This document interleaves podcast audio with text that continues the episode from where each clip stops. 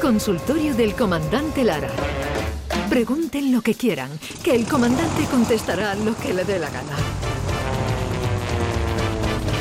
Comandante Luis Lara, buenos días. Hola, buenos días. Hola, buenos días. Jesús, ¿qué tal? ¿Cómo estás? Aquí sentado con David Gallardo Pues, esperando esperando que nos dieras paso, claro. Sí, le iba a dar paso con el genio que hemos tenido aquí delante, Sí, pero digo. lo está mm, escuchando. Como él es tan. Eh, en fin, que no, no me he atrevido. Exactamente. No me he atrevido. No ha porque- sido valiente, No, eh, no. comandante. No ha tenido arrestos, arrestos. No ha habido bemoles. A mezclarte El, con el Dorante. programa va muy bien, ¿eh? No, no, sí, el comandante, el programa va muy bien hoy, ¿eh? A ver El cómo acaba, muy bien, a ver ¿eh, cómo acaba. comandante?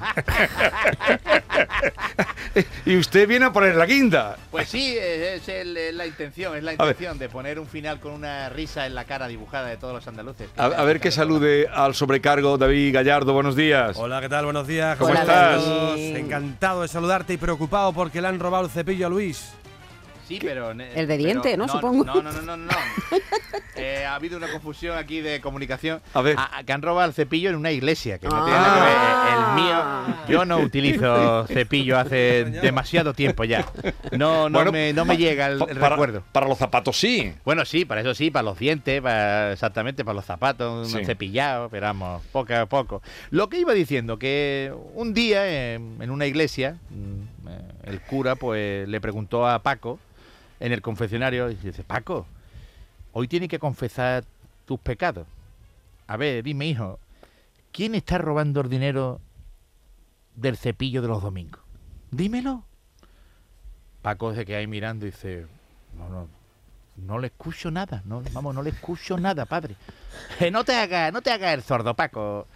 Sé que me estás escuchando perfectamente. ¿Qué, padre? ¿Qué dice? ¿Qué? ¿Sí? ¿Eh? No, no oigo nada, no oigo nada, no, nada de nada, nada de nada. No hay nitidez aquí en na- nada, no me entero de nada. Eh, pero que no le oigo, de verdad que no. Paco, te has sido tú quien robó el cepillo. Has sido tú. Dime la verdad, que, que no lo escucho, que no, no lo escucho, de verdad. ¿De verdad que no me escucha, Paco?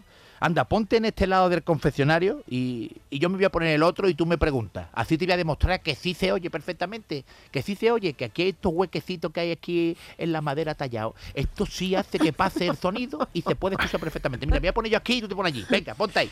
Se cambian de posición y dice Paco, a ver, padre, ¿qui- ¿quién se está acostando con la hija del panadero cada vez que viene a ensayar en el coro de la iglesia? Y dice el cura, pues si es verdad, Paco, no, no se escucha nada.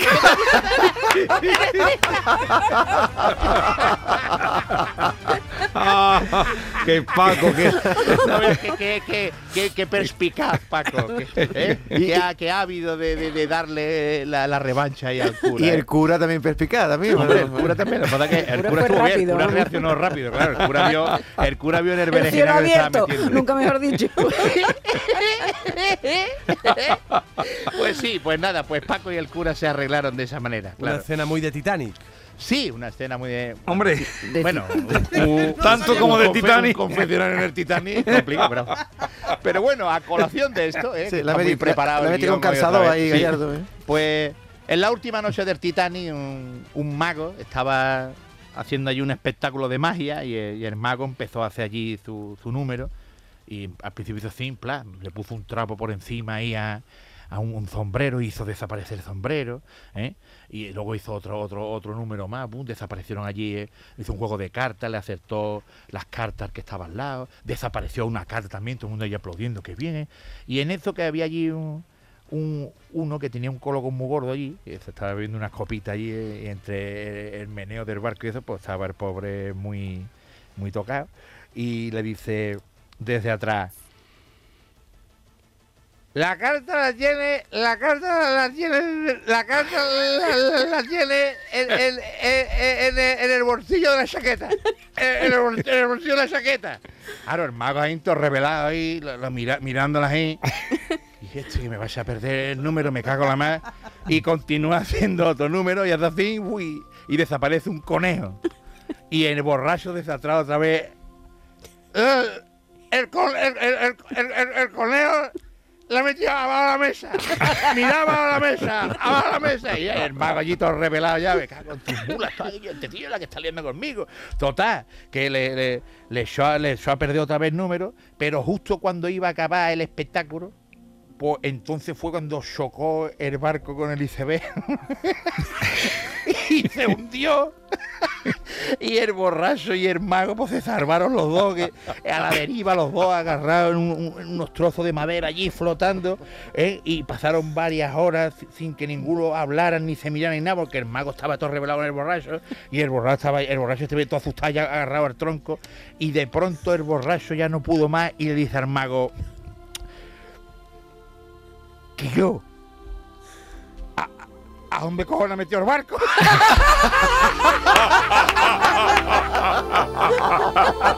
Esa no, te he visto, la he metido. Esa no te he visto. ¿Dónde metió el Qué bueno, qué Como bueno. ha hecho del barco. Pues sí, esa la fue la última, la última cena, bueno, la última noche del Titanic. De la última noche del Titanic. Está muy inspirado el comandante hoy. Pero no, no, no, este, este es un documento importante, ¿eh? la última escena La del última Titanic. escena. Sí, como, como esta, esta cosa no tiene nada que ver con el Titanic, ni tampoco tiene que ver con el cepillo, pero una pareja de ancianos, eh, dos ancianitos con avanzada edad, talluditos ya ambos, pues fueron a un restaurante de, de comida rápida y allí pues eh, se ve como la mujer estaba dividiendo la hamburguesa en dos, Sí. cortando con un cuchillito la hamburguesa así en dos y, y las papas fritas también dividiéndola en puñaditos, dos puñaditos. Y un camionero pues le dio pena por ello, ¿no? Los vio allí a los dos y, y se, y se ofreció a comprarle a, a, la espro- a la esposa su propia comida, ¿no? A la mujer anciana y dice, no hombre, no, no hace falta usted que parta en dos para comer un menú nada más. Como vaya a partirlo por la mitad, hombre, por favor. No se preocupe, no se preocupe, no se preocupe, dijo la anciana. Nosotros compartimos todo, amigo, no pasa nada. Al ratito, pues, el camionero se da cuenta de que la mujer no había comido nada. Y estaba allí el, el marido comiendo nada más su hamburguesita y sus papas. Y claro, le, entró un sentimiento otra vez allí al camionero. Y, se fue otra vez para la mesa. De, verdad que a mí no me, que no me importa comprarle a usted un menú también aquí. De, de verdad es que de verdad para que usted tenga su propia comida, hombre, que está ahí comiendo su marido.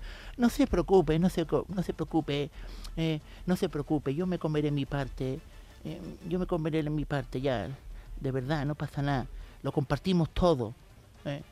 Poco convencido por camionero, le preguntó allí otra vez, escúchame, ¿por qué no come usted, señora? Está comiendo su marido, pero no come usted. Dice, porque estoy esperando a que mi esposo me, me preste la dentadura. ¡Qué penita! Ay, la pobre. que es que se está comiendo sus papas y su hamburguesa, pero yo me tengo que comerlo con la mía, no te preocupes. Eh, David, recordemos el show del comandante Lara, cita abierta, próximo día. El próximo día, el domingo 12 de la noche, con No. la presencia de María Terremoto. Ah, bueno, y el martes. No, pero que digo la viene, grabación, la grabación. El martes que viene en el Nissan Cartuja. Especial Sí. Halloween. Dice, mira, nació un bebé. Antes de terminar, nació un bebé y, y minuto después comenzó a hablar niño. Y dice, yo he nacido para vivir solo cuatro días. Mi madre se va a morir en seis días y mi padre se va a morir en 15 días. A los cuatro días se murió el niño. Luego a los seis días se murió la madre y el padre ya todo agobiado. Se quedó loco porque el siguiente era él y, vendió todo lo que tenía y se gastó todo el dinero. Y a los 15 días se murió el butanero. Mi padre, ¿no? Pero bueno, le daría alegría. Bueno, eh, eh, lo, lo, el, hombre, le siente un alivio, pero se quedó tieso. Bueno, vendió todo y se lo gastó todo. Bueno, comandante y David, próximo martes, ya saben a partir de qué hora. De A las partir 6. de las 6. No se lo pierdan. De Halloween. Gratis. Eh, que lo pasen muy bien. Un abrazo grande, comandante. Abrazo descomunal, abrazo descomunal. ¡Viva Andalucía, caramba!